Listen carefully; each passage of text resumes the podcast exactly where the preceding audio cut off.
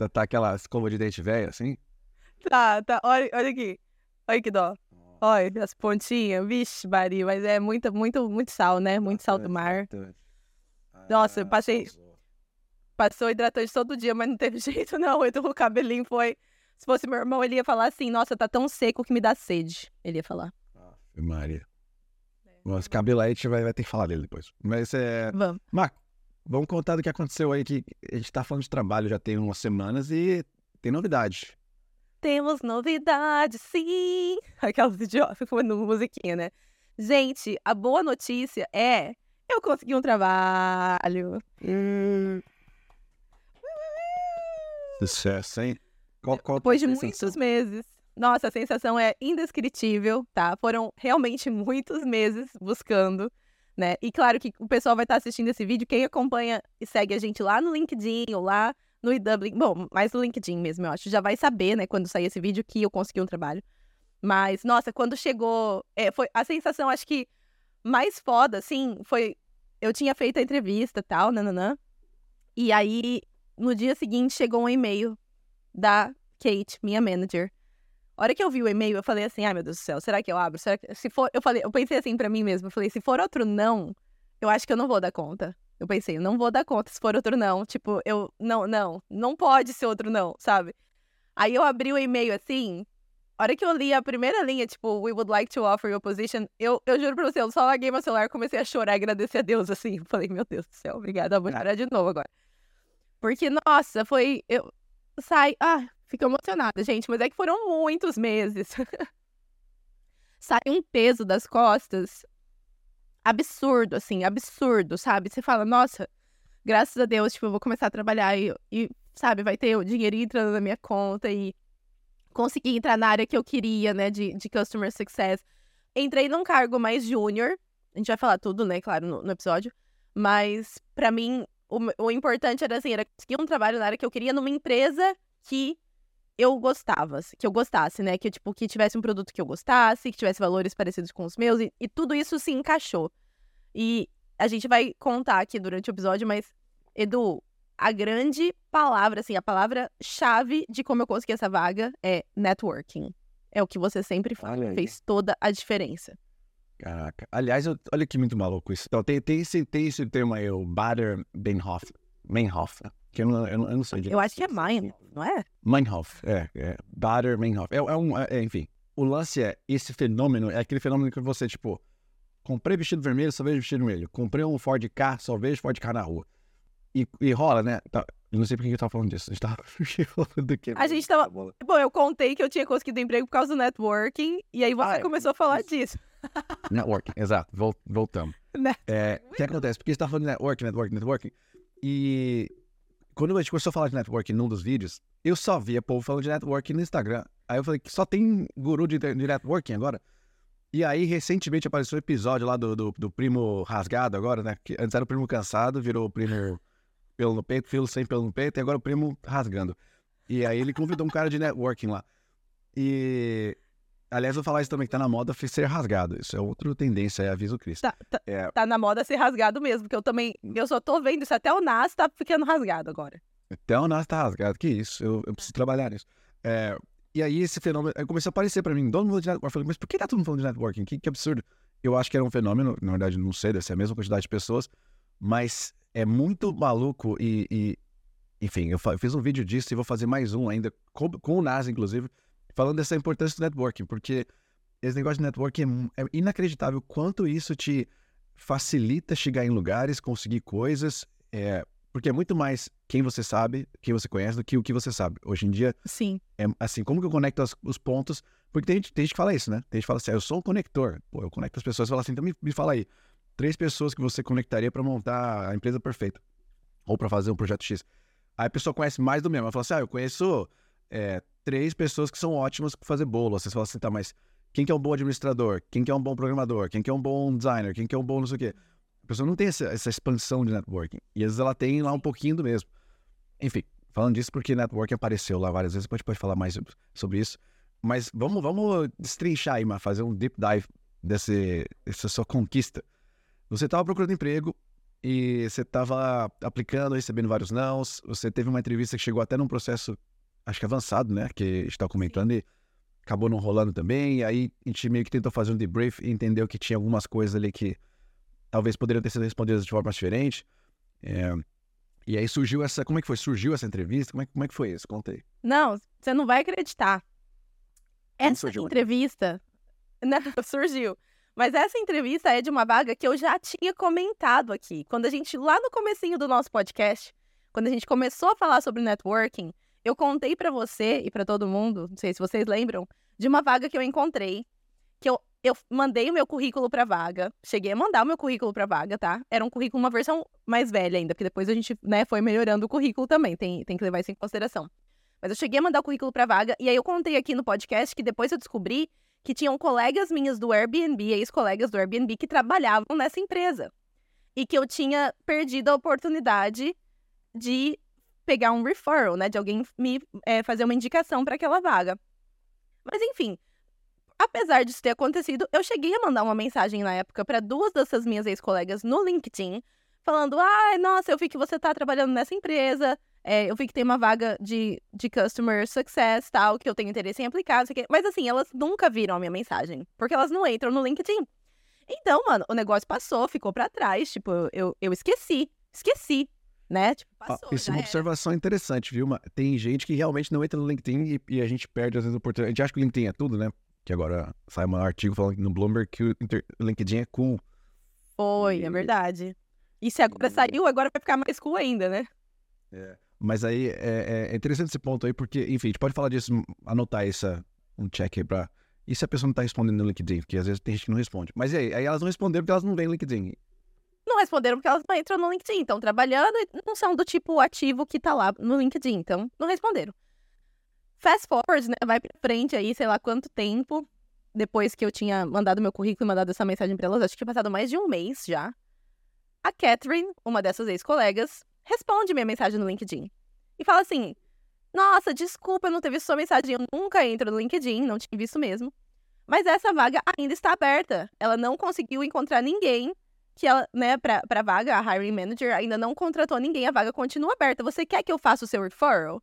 Você ainda tem interesse? Eu falei assim, claro que sim, né?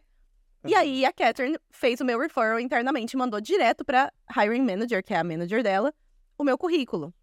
E foi aí que eles olharam pra mim. Então, olha que interessante, né? Tipo assim, eu é claro que são duas versões diferentes do, do mesmo currículo, porque depois eu, eu fui adaptando de acordo com o feedback que eu tinha, as mentorias do Edpilist, os seus feedbacks, enfim. E aí, ela mandou esse currículo, essa segunda versão aí, que na verdade já era a versão 29, provavelmente, né, do currículo. Mas enfim, e aí, no dia seguinte, a Kate, minha futura, a minha, agora, né, minha chefinha, me chamou pra fazer uma entrevista. E ela é direto, a, a entrevista então, a primeira entrevista já era direto com a hiring manager, que é a diretora de customer success dentro da empresa, certo? Então, de novo, era uma entrevista com uma diretora de customer success. A última entrevista que eu tinha feito antes dessa também tinha sido com o diretor de customer success, que foi justamente quando a gente conversou e, né, sobre o que eu poderia ter feito melhor e tudo. Então, assim, era hora de colocar todo o feedback que eu tive em ação, né? Me Legal. preparei pra entrevista e tal, mas sem surtar. Eu tentei surtar o mínimo possível, assim, porque O que, que, que você fez diferente da preparação da entrevista? Primeiro que eu acho que assim, eu já, eu já tinha estudado muito, né? E uma coisa que eu fiz foi, a Catherine me, me deu algumas é, perguntas, assim, ela falou, olha, acho que ela pode perguntar coisas nessas linhas, assim. E dessa vez, eu me preparei, me- eu preparei melhor os meus exemplos, sabe? Tanto, teve até um comentário ali que, que fizeram num dos nossos vídeos, que, que eu acho que tá muito relacionado a isso. Quer ver? Deixa eu achar ele aqui. Não, não, que, ó, ó, ó, esse é um ponto é, bom que você vai falar sobre, às vezes, ter pes- pesquisado as perguntas antes. né? Isso aí faz parte desse networking, né? O fato dela te conhecer, Sim. ela meio que te deu ali, ó, isso aqui são tipo de perguntas que podem aparecer. Isso acontece demais. Por exemplo, a, a Ellen, ela indicou um monte de gente que ela conhecia pra trabalhar no TikTok. Inclusive, quem Aham. precisar e tem vaga no TikTok aberto, quiser falar com a Ellen, manda mensagem pra ela. E aí ela, mesma coisa, ela conseguiu ajudar, acho que, sei lá, umas 4, 5 pessoas a entrarem no TikTok. Que ela indicou. Uau! Incrível. Né? Porque ela fez, também deve ter dado essas dicas, né? Tipo, de coisas que poderiam Isso. perguntar na entrevista e tudo mais. E aqui, ó, foi a Ana Gonçalves, ela comentou num no dos nossos vídeos. Ela escreveu: Nossa, a minha maior dificuldade é falar o que, que eu fiz alguma coisa quando eu sempre acho que foi conquista da equipe. E também quando a empresa ou cliente não tem números super claros e abertos, como quantificar essas conquistas, né? Então ela comentou sobre isso, que a, a, o comentário primeiro ali da ideia econômica, arroba ideia econômica, era como demonstrar nossos achievements numa entrevista, né? A pergunta foi para você, inclusive depois você pode expandir mais essa resposta. Interessante que isso dessa... aí, só, só, uma pausa aí rapidinho com isso, porque você falar que tem dificuldade de apresentar os seus achievements e não do grupo, é um pouco do perfil da pessoa, né? Que aquele triângulo, aquele, aliás, o quadrante, né? Que é a pessoa que tá mais no lado ali do, do passenger seat, que é a pessoa que ela é mais companheiro, mais supportive do que é líder. Ela tá no, no outro oposto. E, enfim, a gente pode falar disso depois. A gente fala disso, no, tem no curso lá, inclusive, isso daí. Tem, tem no curso. E, e eu, eu acho que. Eu, você sabe, né? Você, a gente trabalha junto há muito tempo e, e tudo mais. Você sabe que eu tenho uma tendência a ir para esse lado do passenger seat, né? Mais do que uhum. tomar o, a direção. Mas eu também sei tomar a direção. E quando eu estava na Airbnb, eu tomei a direção muitas vezes, né? Tipo, várias iniciativas de projetos e tudo mais. Então, quando ela me mandou as, essas perguntas e, e eu estava me preparando para essa entrevista, eu preparei muito bem os meus exemplos. Porque na entrevista anterior, isso é uma coisa que eu acho que eu tinha falhado um pouco, né? De, de conseguir trazer os exemplos de uma forma clara. Então, essa foi a primeira coisa. A segunda coisa, eu. Bom, eu meditei antes da entrevista para tentar me acalmar, porque eu realmente fico com o coração acelerado, assim, eu fico bem ansiosa antes. É. Então, eu meditei, respirei, ups, tudo mais. E aí, o que que eu fiz? Eu lembrei de uma das, acho que uma das coisas mais importantes que você me falou de feedback do, da entrevista anterior, que você falou assim para mim, tipo, não, não responde com pressa, sabe? Tipo, escuta o que, o que a pessoa perguntou e pensa antes de você responder, né? A gente até falou disso no vídeo. E dessa Sim. vez foi exatamente isso que eu fiz, sabe? Eu, ela fazia pergunta, às vezes eu repetia a pergunta, tipo assim, ah, então você quer saber, nananana. E aí eu respondia, porque nisso já, já consegui pegar ali as informações que eu preciso na minha cabeça para poder responder a pergunta dela. Também tentei pensar o mínimo possível no se eu estava usando o inglês corretamente, eu estava respondendo, sabe? E não ficar surtando tanto, que foi outro feedback que você me deu na entrevista anterior também. E aí eu lembro até que na entrevista teve uma pergunta que ela fez, que quando ela fez, eu pensei assim, puta merda, o que, que eu vou responder aqui? Né? E aí eu, eu refraseei, eu, ela fez a pergunta, eu falei, ah, então você quer um exemplo disso, disso, disso. E aí eu tomei um, uns segundos para eu pensar. Quando eu fiz isso, ela decidiu reformular a pergunta dela. Quando eu repeti de volta para ela, ela acabou reformulando. Talvez ela percebeu que ela também não tinha perguntado exatamente o que ela queria saber, não sei. E na reformulação da pergunta dela, eu tinha o um exemplo perfeito para responder. Então, Olha só. se eu tivesse. Então, se eu tivesse, tipo, respondido direto, falado assim, nossa, não, eu vou inventar qualquer coisa, deixa eu responder isso o mais rápido possível. Provavelmente eu teria dado um tirinho no pé ali naquela hora. Só que o fato de eu ter respirado e falado, ah, então você quer saber isso? E parado um pouquinho para pensar, foi o que fez ela reformular a pergunta dela, porque talvez ela, né, ela percebeu que não era exatamente aquilo. E aí aquilo me deu exatamente o que eu precisava para responder aquela pergunta da melhor forma. Então, realmente, gente, assim, numa entrevista de emprego, não tente responder correndo as coisas, só para você, tipo, mostrar que você sabe, ou, nossa, não, eu sei, eu sou, né? Vou responder rápido e mostrar que eu sei tudo e não sei o quê. Não é esse o ponto. Às vezes é justamente esse tempo que você para para pensar alguma coisa, ou você repetir a pergunta refraseada para o seu entrevistador, que vai te dar exatamente o que você precisa para res responder aquela pergunta da melhor maneira, sabe? Então, assim, não ter pressa para responder. Acho que esse é um, foi uma coisa fundamental que fez diferença nessa entrevista, sabe? Legal, legal. Isso é muito bom. Bom, vou recapitulando aqui alguns pontos que você falou. Primeira coisa, você estudou para a entrevista, então imagino que você pesquisou sobre a empresa, você já conhecia a empresa que já ajuda, né? Você já sabe mais ou menos qual é o modelo de negócio deles. É, de qualquer forma, isso é informação pública, né? Nenhuma empresa vai esconder o modelo de negócio, a não ser que você trabalhe para a FBI. É, você tem alguns dados que você consegue encontrar, porque, enfim, tem entrevistas, tem, sei lá, podcasts, tem publicações que eles fazem, tem blog, tem redes sociais, tem coisas que te dão, assim, nuggets, né? Informações mais picadas sobre ele para você entender, tipo, o linguajar, o que, que eles se interessam, quais são as coisas que eles tentam trazer é, quais são potenciais clientes que eles têm interesse em trazer, até porque você, mais uma vez, como conhecia a empresa, você sabia o tipo de cliente que eles estão indo atrás. E você trabalhou em um dos clientes dele, que era o Airbnb.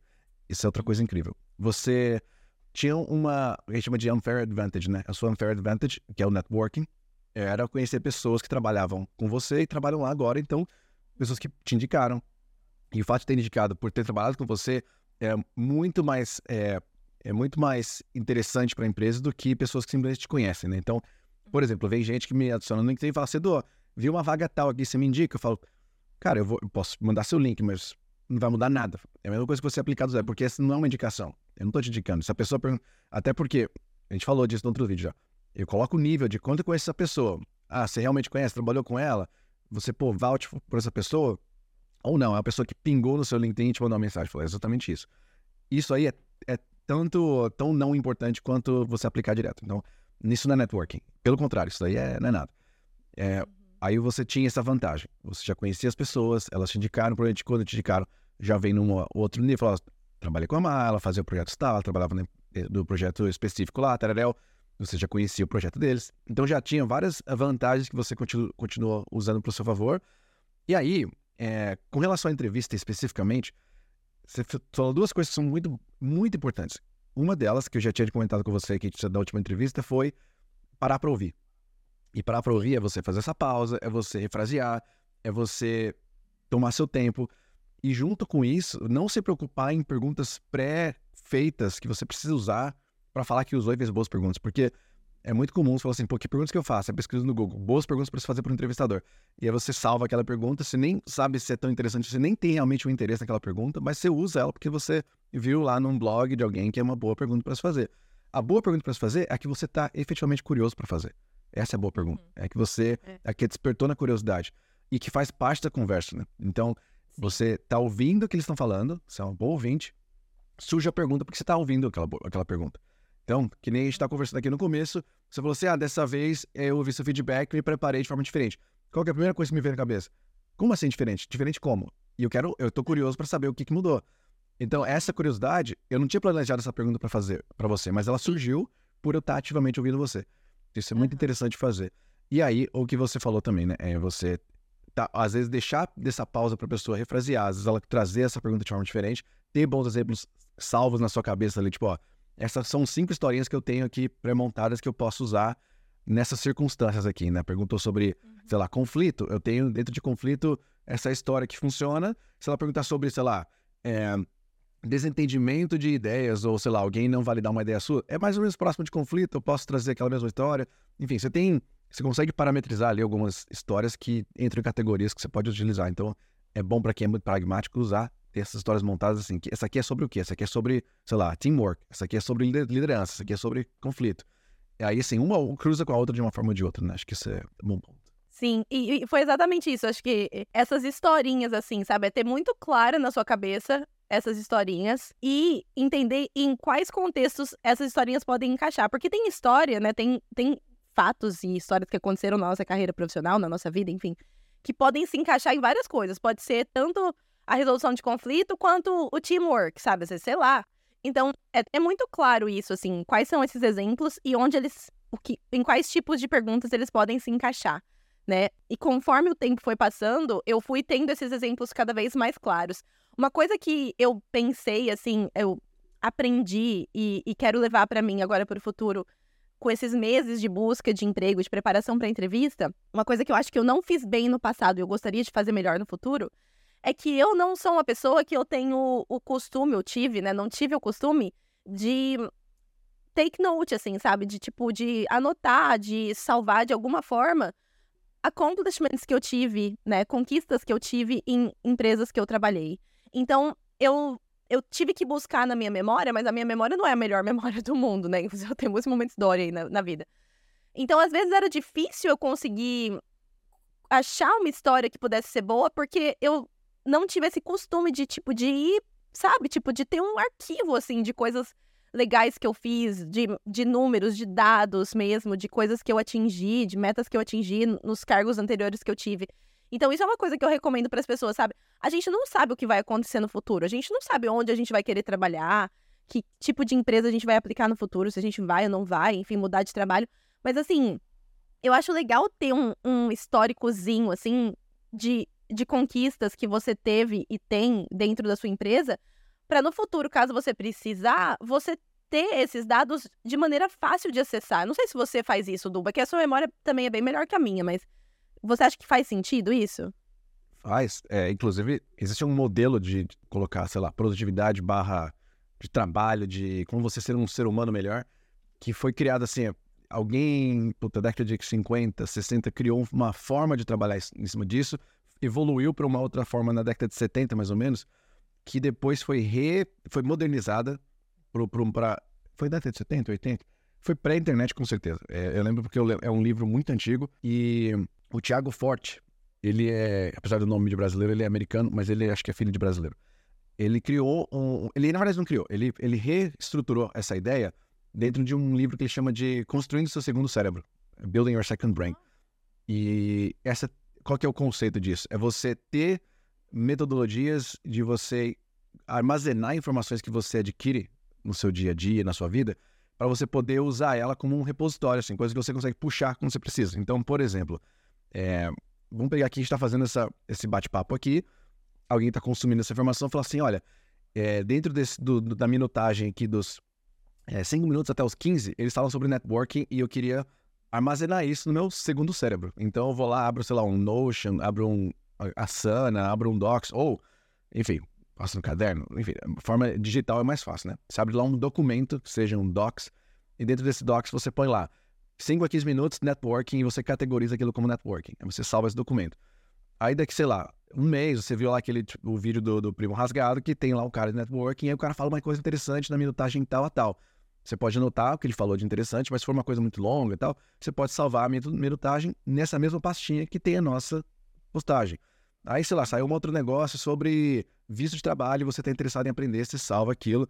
Aí depois você salva uma outra dica de alguém que conseguiu um visto. Que... Você vai armazenando isso, catalogando isso, e esse catálogo vira o seu segundo cérebro, porque daqui cinco anos, se alguém falar para você, pô, você tem alguma dica de network? Fala assim, tenho. Você fup, abre o seu catálogo lá, networking, tem lá, assiste esse vídeo dessa minutagem, essa minutagem, vê isso aqui, dessa aqui, até aqui. Você já puxa tudo aquilo muito fácil. Então você não tem que ficar lembrando de tudo. E eu sou péssimo porque eu não salvo isso dessa forma. Eu salvo na cabeça mesmo, então eu esqueço toda hora. Mas eu quero começar a usar mais. Eu uso muito papel, né? Eu, escrevo muita coisa. Uhum. E eu tenho meus notes, assim, que são meio souls, mas não é dessa forma organizada. Mas tá aí, é um, é um livro excelente. Eu, inclusive, tem um podcast do Thiago Forte, ele também tem podcast. E ele vai palestrar no mesmo evento que eu vou estar palestrando, que vai ser em Redwood, em, na Califórnia. E aí Legal. eu vou tentar falar com ele, ver se a gente consegue gravar alguma coisa. Não sei se vai ser fácil, né, fazer o, o contato, mas tá aí, procura depois. Building Your Second Brain, Thiago Forte. Eu já anotei aqui, achei bem interessante, porque isso é uma coisa que eu também tenho bastante dificuldade. Eu também gosto de papel, então acaba que tanto de, de coisa que eu já perdi no decorrer dos anos, porque eu anotei no papel e, e foi embora, né? Mas realmente, assim, tentar encontrar uma, uma maneira digital mais organizada de, de estruturar isso seria muito legal. E é o que você falou: tem Notion, tem Asana, tem Trello. Hoje em dia tem tantas ferramentas que dá pra gente fazer isso. Tem o Google Docs mesmo, né? Então eu achei muito interessante. Eu, eu vou. Já coloquei aqui, vai ser o próximo que eu vou ler quando eu terminar o meu livro sobre envelhecimento saudável. Mas é. Mas eu gostei, gostei dessa dica. E, e, e realmente. Eu... Hum. Pode falar. Eu ia comentar sobre a, a questão da entrevista no processo, voltando lá. Você, tá. enfim, se preparou de uma forma relativamente diferente, a gente falou um pouquinho sobre isso. A entrevista em si, você sentiu que foi muito próximo, teve perguntas parecidas, foi muito diferente? O que foi igual, o que foi diferente?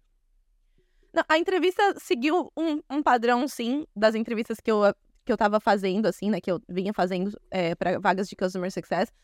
Eles têm feito muitas perguntas, assim, mais técnicas mesmo. No caso, por exemplo, dessa vaga, como eu vou trabalhar muito com onboarding de clientes, ela perguntou especificamente como eu faço onboarding de, de clientes. Então, também teve bastante coisa, assim, voltado mais para o lado técnico específico de Customer Success. Teve, tiveram perguntas mais é, generalistas e perguntas clássicas, do tipo, ah, como que você já teve uma situação onde você teve que lidar com uma pessoa muito difícil, é, sabe? Como que você solucionou uma pessoa que te trazia conflitos, enfim, essas coisas assim. Teve bastante. Então, eu senti que tem sim um, um padrão nas entrevistas assim que eu, que eu vinha fazendo, mas realmente as maiores diferenças dessa foram ter os exemplos mais na ponta da língua escutar e, e pausar antes de responder, né? E qual era a outra coisa que eu tinha falado? Era isso, né? Escutar os exemplos e. É, e, e, você comentou sobre as perguntas do final, que também tinha sido outro feedback que você tinha me dado antes. E também teve. Isso foi uma coisa que eu fiz diferente também no final, sabe? Eu não fiquei querendo tentar inventar um monte de pergunta que eu tinha pegado no, no YouTube ou no, nos artigos do LinkedIn. Não, eu escutei tudo que ela tinha me falado. Enquanto a gente estava na entrevista, eu anotava, tipo, um bullet point, assim, bem curtinho mesmo, tipo, de alguma coisa que eu queria voltar depois para fazer alguma pergunta para ela tal. Então foi bem é, mais. Não sei, assim, foi mais um flow, sabe? Eu, não, eu, eu tentei desligar o máximo possível de tipo de coisas, de perguntas pré-estabelecidas, sabe? Tipo, do, do que eu achava que era melhor eu perguntar, porque tem que ser isso. Foi exatamente o que você falou. O que, que eu genuinamente tinha interesse em saber. Né? E estudar muito sobre a empresa. No meu caso, eu tinha essa vantagem de já ter trabalhado com essa empresa, então eu conhecia bastante do produto deles, né? Mas assim, eu sempre, sempre, sempre estudo muito sobre as empresas onde eu tô fazendo a entrevista. E eu acho que isso faz toda a diferença. E nesse caso, como realmente é uma empresa que eu já eu tinha gostado muito de trabalhar com eles e eles têm um produto que que para mim faz muito sentido, que eu admiro e tudo mais, que eu gosto, eu, eu acho que eu consegui passar isso na entrevista, sabe? E, e eu acho que isso fez a diferença, sim. Mas eu consegui passar isso não porque eu já tinha trabalhado com eles antes, mas porque eu fiz a lição de casa. Eu entrei no site deles, então eu tava assim, eu, sabe? Eu consegui trazer é, para minha entrevista que eu tinha feito a lição de casa. E, e, eu acho que é importante a gente conseguir fazer isso de uma forma natural, sabe? Que não fique forçado durante a entrevista, mas que mostre que você fez a lição de casa e que você. que aquele interesse é genuíno. Acho que isso faz, fez bastante diferença também e faz diferença. Agora, uma pergunta não quer calar. Quanto você vai ganhar? Qual que é o salário lá? Eita. Agora entra, é, entra agora no anúncio, né? Aí corta. Maravilhoso, né? É. é mas, mas assim, uma, uma pergunta importante. Enfim, você fez a entrevista. Você teve mais entrevistas depois dessa? Como é que foi? Essa é uma ótima pergunta, Edu. Olha só que interessante essa parte, tá?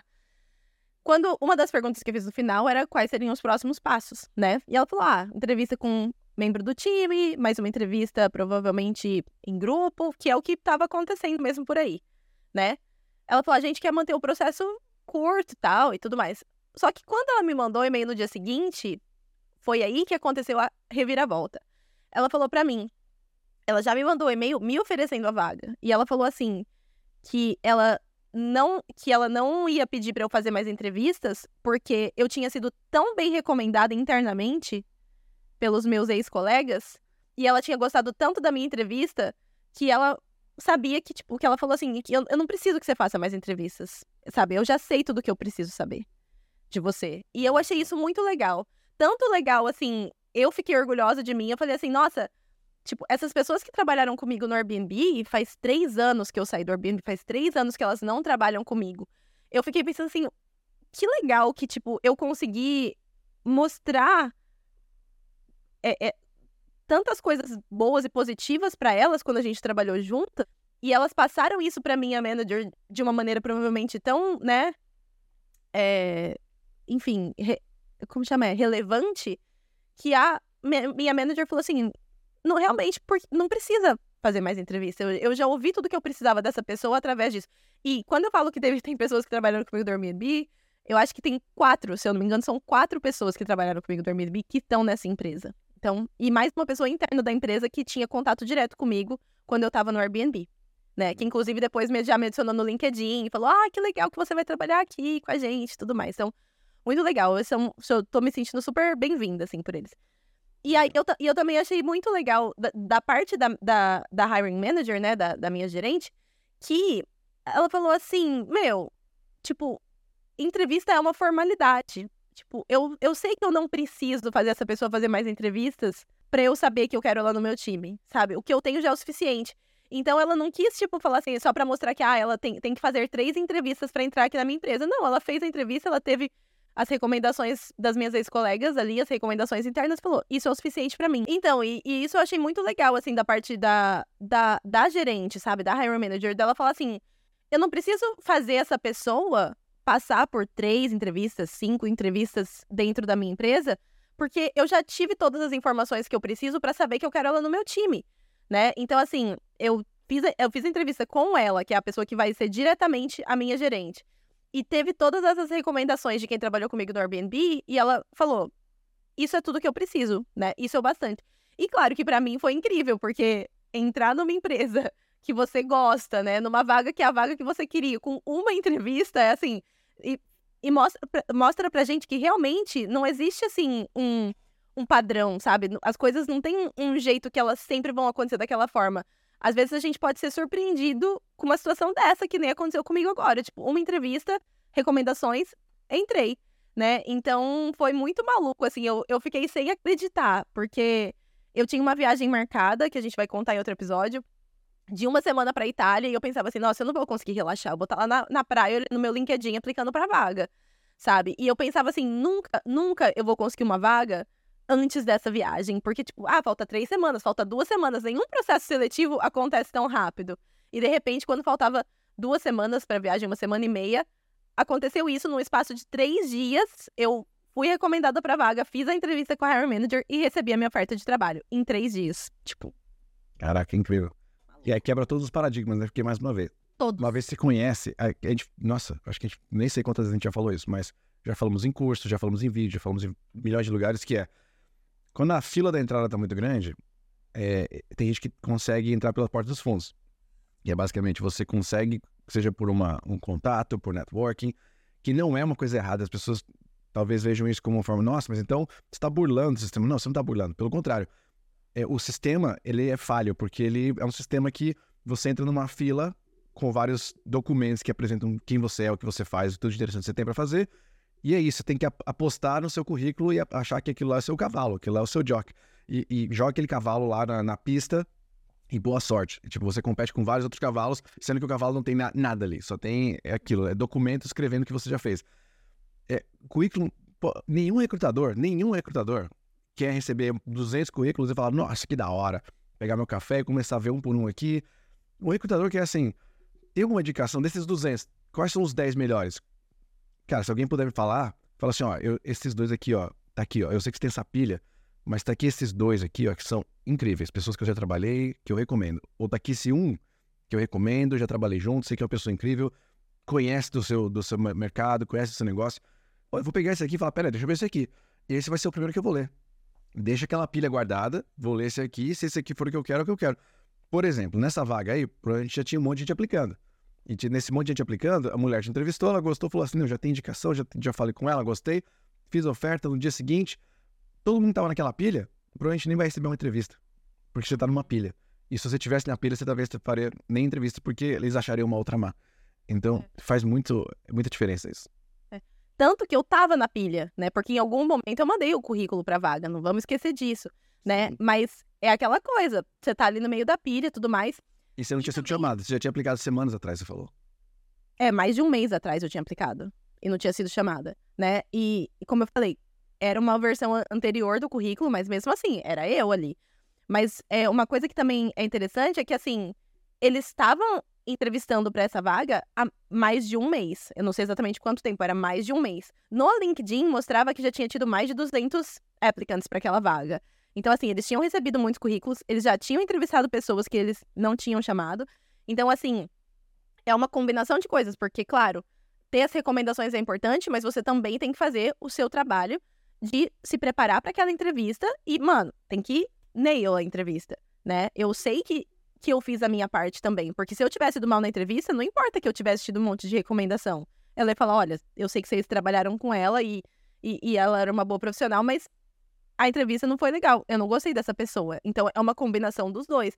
Não achem que só porque vocês têm uma recomendação de alguém que trabalhou com vocês que também o, o, o jogo tá ganho. Porque não é assim, né? É conta, mas você também tem que fazer a sua parte, né?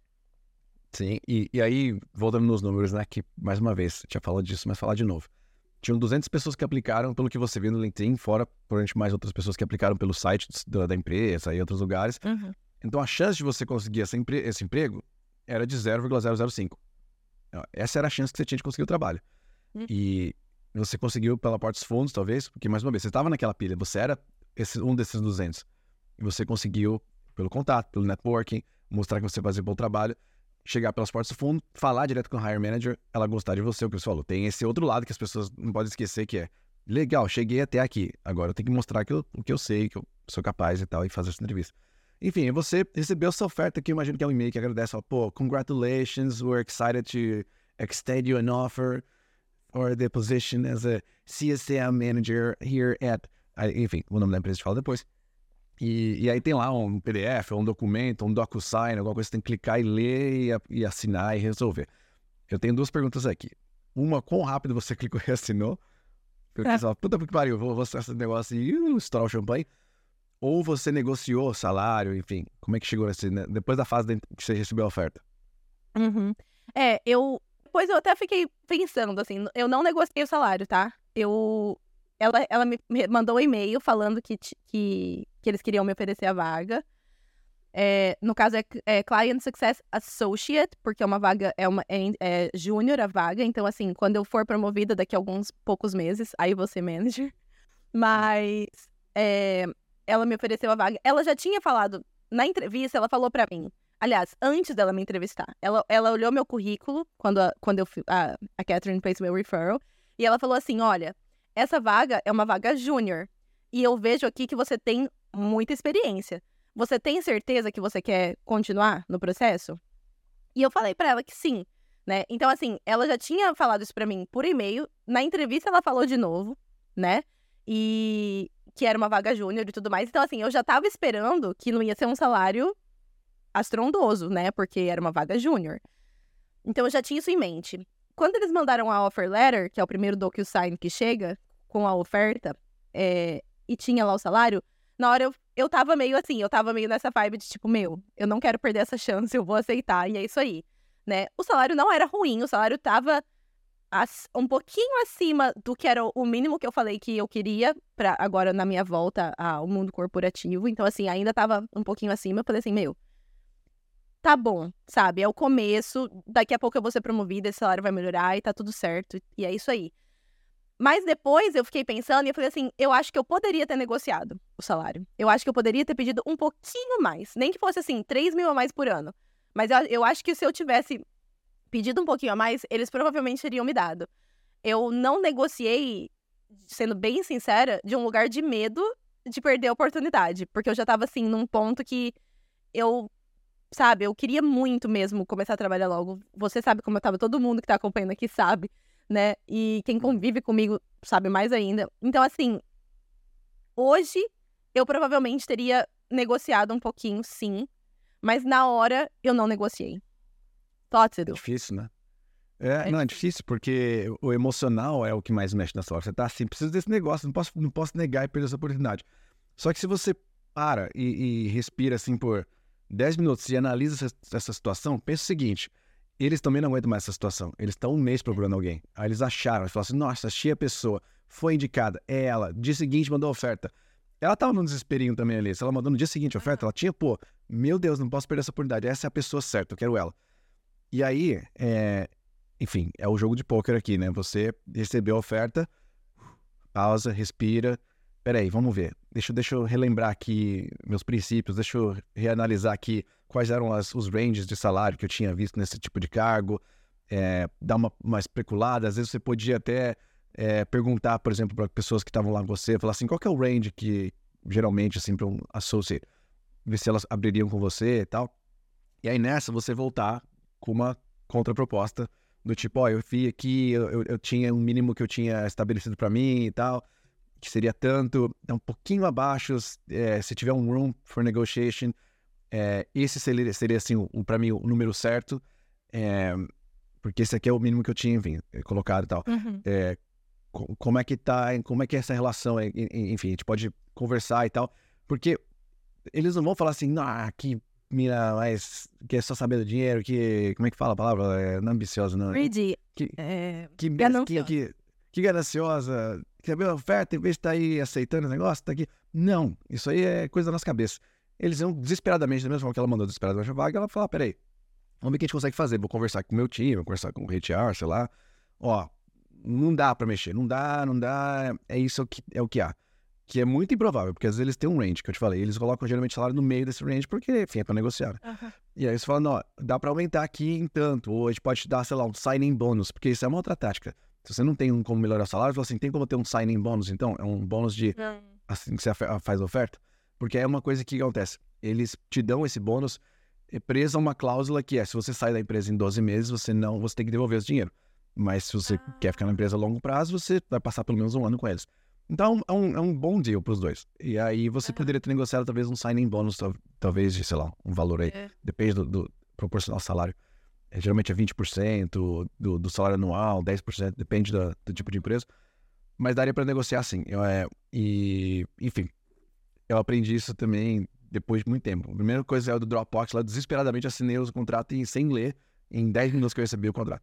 Depois eu fui negociando. Toda vez que eu negociava, eu consegui um bump bem interessante no salário. Então, é, enfim, tá aí, né? É, aprendizado. É, ap- aprendizados, né? Eu, eu, mesma cheguei à conclusão de que eu devia ter negociado, tipo, um pouco depois, mas eu falei assim, olha, tudo bem, a gente vivendo e aprendendo, mas realmente eu tenho certeza que se eu tivesse pedido um pouco a mais, eles teriam me dado um pouco a mais. É exatamente o que você falou, né? Eles já estavam entrevistando há mais de um mês, eles já estavam cansados daquilo, acharam alguém que eles queriam. Eu tinha a faca e o queijo na mão e eu só, enfim, né, não, não soube utilizar da melhor maneira possível, mas tá tudo bem. O próximo salário a gente vai negociar, né? E aí fica tudo bem. Mas, mas de novo, não, se fosse um salário ruim, eu não teria aceitado, ou eu teria negociado. Como eu já tinha recebido uma oferta na Inglaterra, lá em fevereiro, e o salário era tão baixo, as- to- toda a proposta ali era. Eu falei assim: não, isso aqui não é, não é o que eu quero. Eu mereço mais que isso, eu, eu, eu consigo mais que isso. Eles falaram, eu pedi- tentei negociar, eles falaram que não negociariam, e eu acabei falando não para aquela vaga, para aquela oportunidade. Então, assim, dessa vez, tava assim, dentro do que eu tava esperando para aquele, aquele nível de, de cargo. Tava dentro do que eu tava esperando, do que eu gostaria, né? De que eu tinha colocado para mim como, ah, eu, eu quero pelo menos isso aqui, tava um pouquinho acima daquilo. Então, assim, não é ruim absolutamente a oferta, mas eu tenho certeza que ela poderia ter sido melhor se eu tivesse é, sido mais corajosa, vamos colocar assim, de falar, não, eu vou negociar porque, né, tá tu- na pior das hipóteses, eles vão falar, não dá pra negociar, é isso ou não é. Exato. Então, Eles não vão falar, tipo, não, a gente tem que procurar outro candidato agora. Eles não vão passar por tudo isso de novo. É, é. é, é o pior cenário, a gente simplesmente fala assim, não dá pra negociar.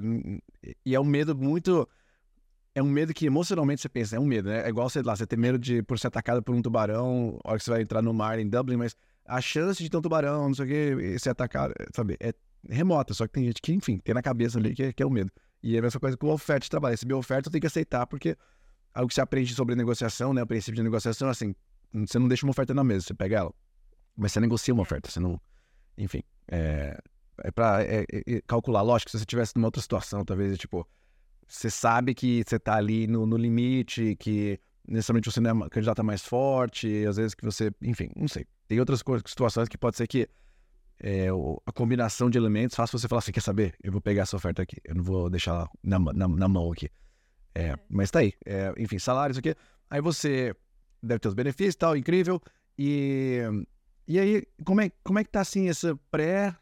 Eu acho que até o vídeo sai, nós você já tá trabalhando, vai contar pra gente depois como Já. tá sendo, mas você, você ficou um tempo fora do, do mercado corporativo. Você tem uma preocupaçãozinha de assim, será que eu vou me adaptar de novo? Será que eu vou, eu vou bombar? Será que vai rolar? Será que eu vou ficar. que eu vou ser muito ruim? Enfim. Porque, enfim, vai ter que entrar num, num padrãozinho de novo aí, né? É, é nossa, isso? assim, eu, eu tô mega ansiosa, na verdade, porque foram três anos fora do mercado corporativo. Então, assim, tem, tem várias é, nuvenzinhas pairando agora, né, aqui, nuvenzinhas escuras. A primeira nuvenzinha é, sim, é o medo de, de, tipo, de não dar conta, né? De falar, mano, será que eu vou dar conta desse negócio? Tipo, será que, sabe, tipo, tem... Até porque, como tem muitos americanos, né, trabalhando nesse time, os americanos, eles são. O Edu sabe, Edu tá lá agora. É, é outro nível, assim, é sangue no zóio, nível hard mesmo. E aí eu fico pensando, puta, eu, eu tenho que, né, tipo, chegar lá e assim, tá pelo menos o mesmo nível desses americanos sangue no zóio aí. Mas eu tento falar pra mim mesma que eu vou trabalhar num, num cargo onde eu vou lidar diretamente com clientes. E eu tento lembrar e me, e me dizer constantemente que eu sou muito boa lidando com pessoas. Eu falo, você é muito boa lidando com pessoas, Meira Marra. Vai dar tudo certo, sabe? Tipo, a sua personalidade, esses americanos não têm. Aí eu fico, tipo, fazendo as minhas autoafirmações, assim, do tipo, não, vai dar tudo certo, você vai arrasar. Mas eu tô com medinho, sim. Não vou mentir que eu tô com medinho dessa parte de, tipo, voltar para o mundo corporativo e como que vai ser isso, trabalhar com contas agora é, é muito diferente do que eu já fiz antes no mundo corporativo, o que eu vou fazer agora, né? Eu vou estar trabalhando diretamente com clientes, agora vai ser B2B, eu nunca trabalhei B2B antes, eu sempre trabalhei B2C, então não era business to business, era business to customer. Então isso já vai ser diferente para mim. Então tem várias coisas novas que estão, né, acontecendo nessa, nessa vaga.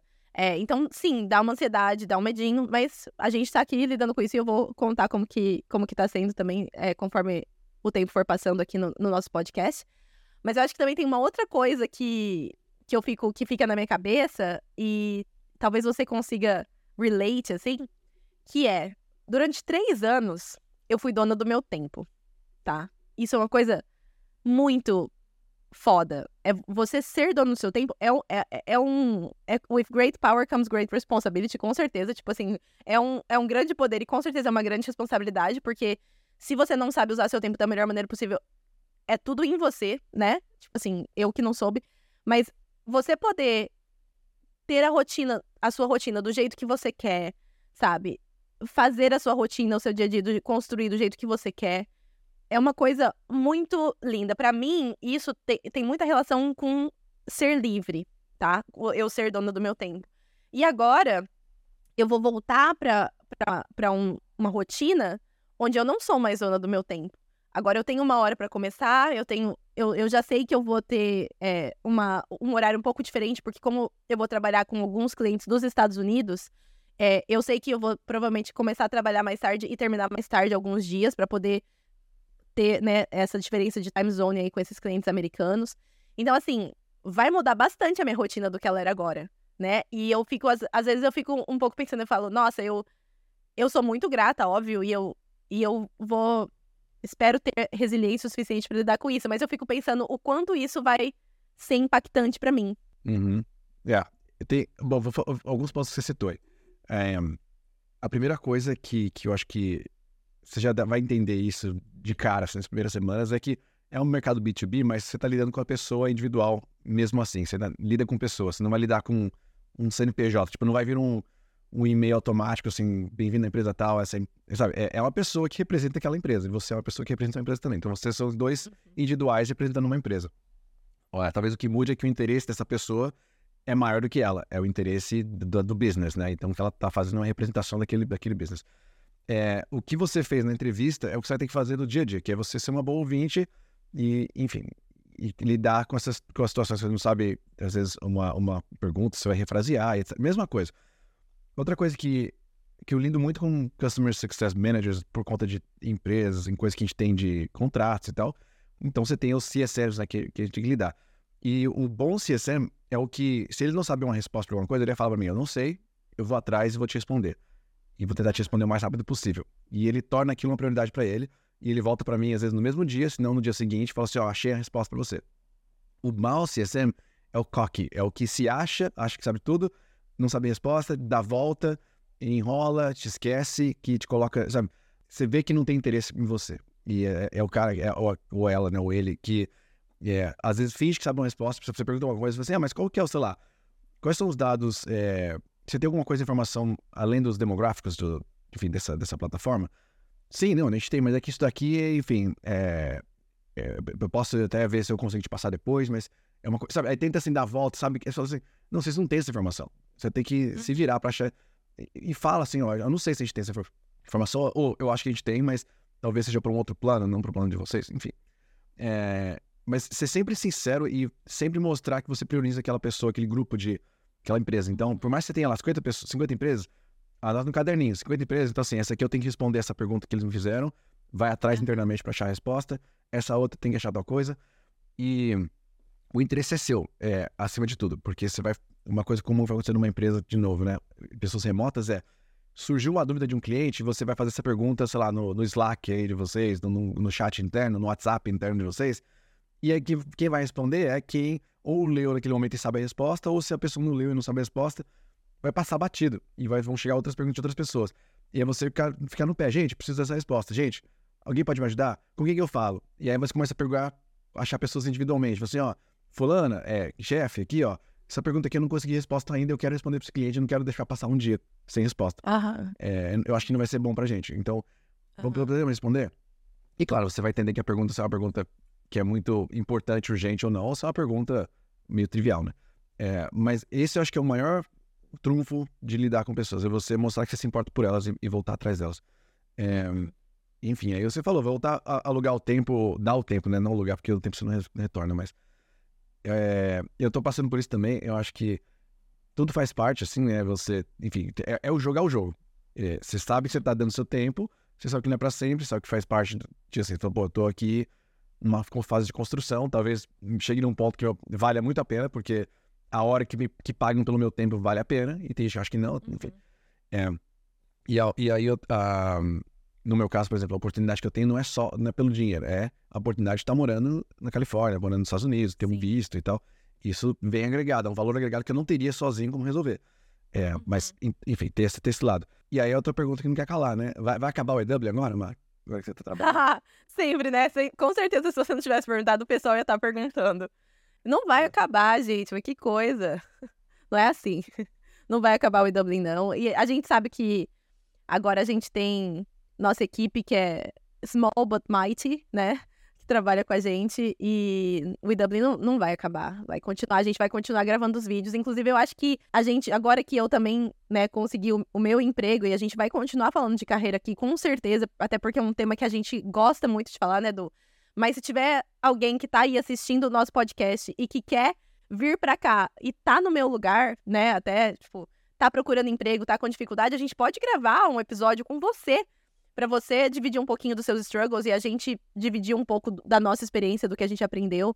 É, eu, eu vejo sempre o pessoal comentando, né, o quanto que, que o Du é um mentor maravilhoso, assim, que sempre tem coisas muito valiosas para agregar. E eu com as coisas que eu aprendi agora também, eu, eu tenho certeza que eu também vou ter coisas para agregar. Então, realmente, se tiver alguém que tá assistindo e quer participar, eu acho que seria super legal, né, Du, ter, ter outras pessoas participando aqui com a gente também. Sim, sim. Eu acho que a gente poderia fazer um negócio que eu tô pensando aqui. É, a gente tem lá o grupo o pessoal no WhatsApp e tal. É, talvez fazer uma turma aí, uma mini turma de mentoria, onde a gente pode oferecer, dentro dessa mentoria, a gente pode fazer, pessoas que querem fazer individualmente, se elas querem fazer a gente escola aí, eu vou ver se eu consigo parar, sei lá, uma hora da semana para abrir para uma mentoria, talvez uma ou duas pessoas no máximo por semana, porque não tem como ter mais horas disponíveis. Uhum. É, e aí, talvez uma turma meio mais aberta, né? Que é uma turma que a gente pode ir conversando por WhatsApp, um, um grupo pequeno para vocês se conhecerem, não fazer nada muito, nada muito grande, mas onde a gente conversa com vocês ao vivo também, grava alguns episódios, pode fazer alguns partes gravadas, partes não gravadas, mas talvez também a mesma coisa, uma hora da semana, para uma, sei lá, no máximo, sei lá, seis, oito pessoas. Porque mais do que isso, você não lembra do nome de todo mundo, né? Mais uhum. dos nomes. Então, assim, vai lembrando dos nomes de todo mundo, a gente sabe exatamente, consegue te acompanhar e, e tirar dúvidas que são dúvidas talvez mais individuais. Diferente de você, às vezes, entrar numa mentoria de um grupo grande, eh, que a gente fazia mentoria grande, né? Era, sei lá, 100 pessoas, 50, acho que 50 Sim. foi o grupo menor. E é muita gente, não tem como lembrar de 50 pessoas, lembrar de todo mundo. Uhum. É, 100 pessoas, mais difícil ainda. E aí, com cinco, seis, talvez oito, você consegue lembrar, você consegue trocando ideia. Talvez dá pra gente convidar as pessoas para fazer um encontro, a gente fazer um jantar e tal. É, meio que tornar uma coisa realmente íntima para você conhecer a fundo e vocês realmente se ajudarem. Mas a gente talvez não pegar qualquer pessoa. É, e aí tentar, se ver pessoas que estão em diferentes fases do, da carreira delas. Porque aí consegue meio que juntar as pessoas nas mesmas fases. Então, se você tá, sei lá, recém-chegado no exterior, tá com pouca experiência, tá indo na vida de estudante, você entra num grupo, talvez você já tá com uma experiência, trabalha numa empresa que é, sei lá, um cargo de diretor, quer entrar no cargo executivo, você tá numa outra turma. Você às vezes tá procurando no mercado, é, enfim, você já tem cidadania e tal, as suas, suas dificuldades são outras, então entra numa outra turma. A gente pode fazer uma coisa assim, eu acho que se vocês entrarem, entra no grupo aqui, a gente meio que pensa como que faz, pode talvez fazer um formulário aí pra pessoa preencher o que, que ela tem de interesse e a gente meio que Boa. planeja aí como fazer isso. Acho que pode ser legal. Sim. Gosto dessa ideia. Vamos, vamos fazer o formulário e a gente compartilha com vocês. E a gente faz esses grupinhos. Acho que vai ser bem legal. Tudo bem. Tudo bem. Então é isso. Não acabou o EW ainda. É, aliás, estamos ainda procurando um, um, um, gerente geral, aí, um, um, managing director, alguma coisa que. Ou um CEO, Sim. quem sabe. Se você tiver interesse. E também estamos e, procurando alguém para área comercial. Também. Tem para área comercial. Se você tem interesse e, e tem experiência, é o nosso jogo aqui é assim, a gente não vai pagar mais que o Google paga, mas a gente vai te dar uma oportunidade de, às vezes, ter um pedaço da empresa, dependendo da sua performance, do que vai ser essa negociação. Mas você tem que ter experiência antes de chegar. Ah, eu tô, pra aprender. Se você tá pra aprender, ótimo, mas com o que, que você vai aprender? Você vai ter que ficar indo atrás da gente aí, que a gente não vai ter mais tanto tempo. Então vai ser mais difícil. É mais fácil chegar alguém com experiência e falar assim, eu vou liderar isso aqui, vou levar e te... Vou aumentar em cinco vezes aqui o, o revenue da empresa e eu quero em troca X%. Ótimo, faz, faz, faz uma proposta pra gente. Beleza? Adoramos propostas. Então é isso, gente. Fique com Deus e até a próxima semana, quem sabe, né? Ó, oh, e antes, antes da gente é, fechar esse episódio, eu só queria agradecer aqui também é, publicamente do toda a sua ajuda, porque você fez muita diferença. Eu fico toda chorosa, gente, mas é porque eu fico emocionada com as pessoas que me ajudaram. Eu recebi ajuda de muita gente incrível, com certeza, e você foi uma delas. As pessoas sabem, porque elas acompanharam e elas sabem disso. Então, obrigada mesmo pela sua ajuda e a gente vai continuar contando as coisas aqui e agora a gente vai continuar ajudando outras pessoas também. Ela, se, se passa um vídeo que essa menina não chora, gente. Aguardamos Eu... o LinkedIn, o post emocional no LinkedIn. Ah, vai ter, vai ter, já tô escrevendo. então tá. Ah, e é isso. Até a próxima. Tchau.